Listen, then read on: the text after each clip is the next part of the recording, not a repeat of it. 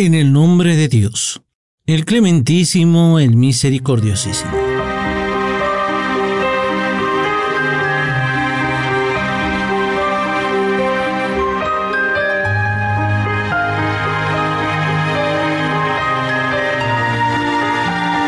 En su ausencia.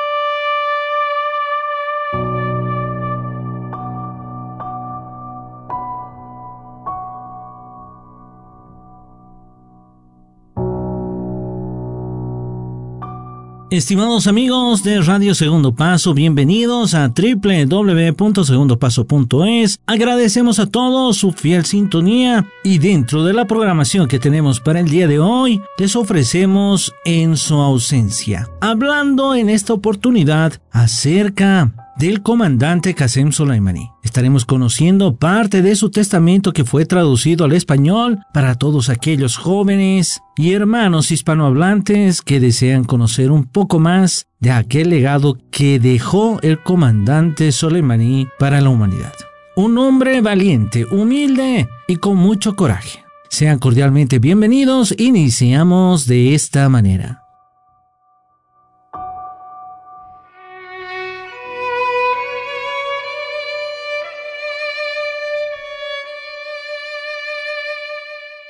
Comenzamos nuestro programa en su ausencia hablando sobre el comandante Qasem Soleimani, quien nació en 1965 en la ciudad de Kerman, en la República Islámica de Irán. A lo largo de su vida, desde la adolescencia hasta el día de su martirio, siempre demostraba y llevaba consigo un temple de lucha, coraje y mucho sacrificio. Él era una persona de gran corazón, y un inigualable creyente que amaba al Creador del mundo. En una parte de su testamento leemos, Mi querido, he vagado por los desiertos sintiéndome inquieto y avergonzado de haber quedado atrás. Voy de una ciudad a otra y de este desierto al siguiente, en inviernos y veranos, porque albergo una esperanza. Dios generoso, mi Dios amado, he puesto mis esperanzas en tu generosidad. Sabes que te amo Sabes que no quiero a nadie más que a ti. Ayúdame a unirme a ti.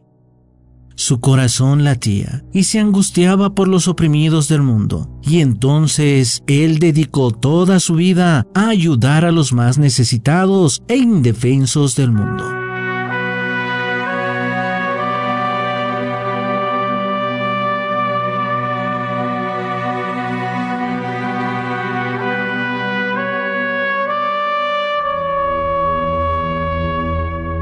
Debido a que su ser llevaba ese temple de gallardía, lucha y resistencia, se unió a la fuerza de la Guardia después de la victoria de la Revolución Islámica de Irán. Posteriormente, estuvo al mando como comandante en la guerra de Irak contra Irán y más tarde fue nombrado como el cuadrigésimo primer comandante del cuerpo Sar Allah. Después de la guerra, no abandonó la resistencia y la lucha, pues se dispuso a salvaguardar las fronteras de su patria amada, Irán.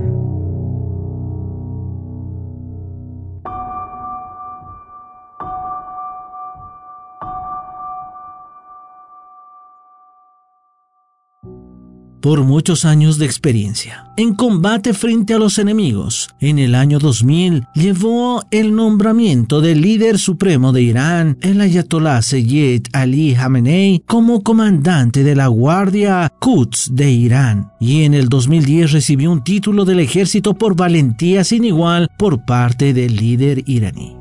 En una parte de su testamento leemos, deben establecer la valentía y el poder para gestionar las crisis como criterio principal para nombrar comandantes. Y después, él nombra algunos de los factores influyentes en la victoria. Pues dice, otro punto es que deben obtener una comprensión oportuna del enemigo, sus objetivos y políticas, y luego deben tomar decisiones y actuar con prontitud. Si alguno de estos se lleva a cabo con retraso, tendrá un gran impacto en su victoria. En 2014, el grupo terrorista Daesh, EIL como se lo conoce o ISIS, se formó en Irak y Siria. Ash Qasem Soleimani, como comandante de la Guardia Quds, a pedido de los gobiernos de estos dos países que solicitaron su presencia en estas áreas, se unió para luchar contra el grupo terrorista organizando allí fuerzas populares. Él y sus compañeros se llamaron defensores del santuario, desempeñaron un papel eficaz en la defensa del pueblo inocente de Siria.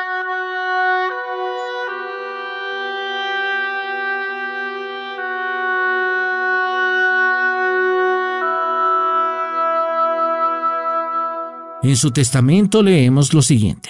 Mis queridos, hoy ya no estoy entre ustedes debido al decreto divino. Los amo más que a mi padre, mi madre, mis hijos, mis hermanas y mis hermanos, porque pasé más tiempo con ustedes que con ellos, mientras ellos eran mi carne y sangre, y yo era de ellos. Aceptaron que dedicara mi vida y mi existencia a ustedes y a la nación iraní. Después de muchos años de lucha intensa, en el año 2019, el líder de la República Islámica de Irán le otorgó la medalla Abdul Fakar, valorando sus acciones contra los enemigos. Esta medalla se otorga a altos comandantes de las Fuerzas Armadas cuyas actividades son prominentes en la planificación y realización de operaciones de combate. Él fue como una espina a los ojos de países como Estados Unidos, y el régimen ocupante de Israel, que buscaban desestabilizar y restablecer sus políticas en otros países. Por eso, Hash Qasem Soleimani siempre fue amenazado por ellos.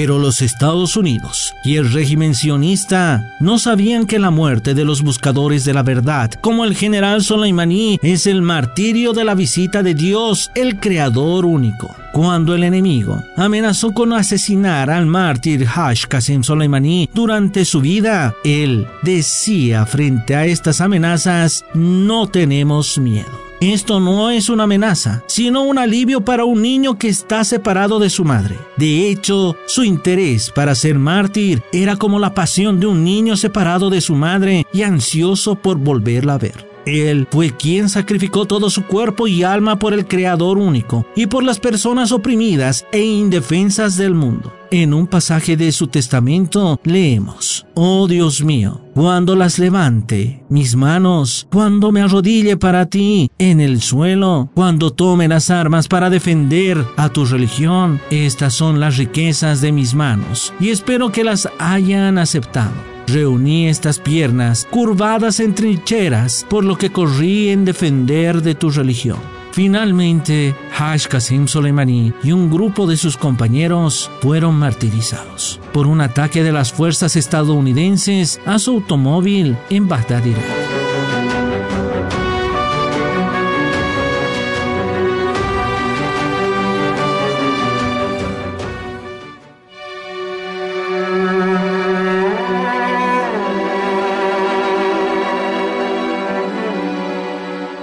El martirio del general Qasem Soleimani provocó muchas reacciones mundiales. Presidentes de diferentes países como Yemen, Líbano, Irak y Siria, entre muchos otros, enviaron mensajes separados elogiando su coraje, sacrificio y sinceridad y condenaron su martirio por las fuerzas de los Estados Unidos. Además, los académicos occidentales también han llegado a un acuerdo con los países islámicos y consideraron el acto terrorista estadounidense como ilegal y en violación del derecho internacional. Por ejemplo, un historiador estadounidense, Gervant Abraham, afirmó anteriormente los iraníes habían considerado a los Estados Unidos como un estado conspirador, pero en adelante también lo llamarían un estado terrorista.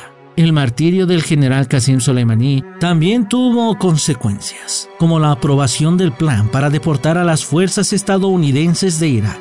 Este acto terrorista estadounidense también estuvo acompañado de respuestas en Irán. En respuesta a su asesinato, los guardias revolucionarios de Irán en una base aérea atacaron a Ain al-Assad, una base militar estadounidense en Irak. El día de su martirio también se llamó como el Día de la Resistencia en el calendario de la República Islámica de Irán. El general Qasim Soleimani es considerado una de las figuras más queridas de la Revolución Islámica y un símbolo de la lucha contra la dominación mundial y la crueldad. Él nunca pensó en moverse por la dignidad del Islam y defender de los oprimidos del mundo y dedicó toda su vida a combatir, luchando siempre contra la opresión que se recuerde y adore su nombre y recuerdo.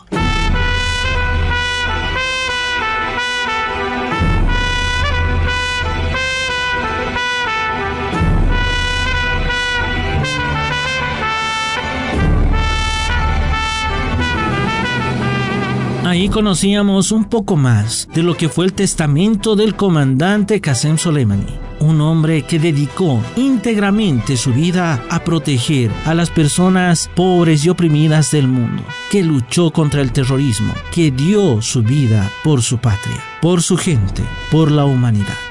Que Dios lo tenga en su gloria, estimada audiencia. Espero que haya sido del agrado de todos ustedes el programa En su ausencia, donde vamos conociendo a grandes personalidades que dejaron un gran legado para la humanidad. En esta oportunidad hablando sobre el mártir Qasem Soleimani. Esperamos reencontrarnos en una próxima oportunidad por www.segundopaso.es. Que la paz de Dios esté con todos ustedes.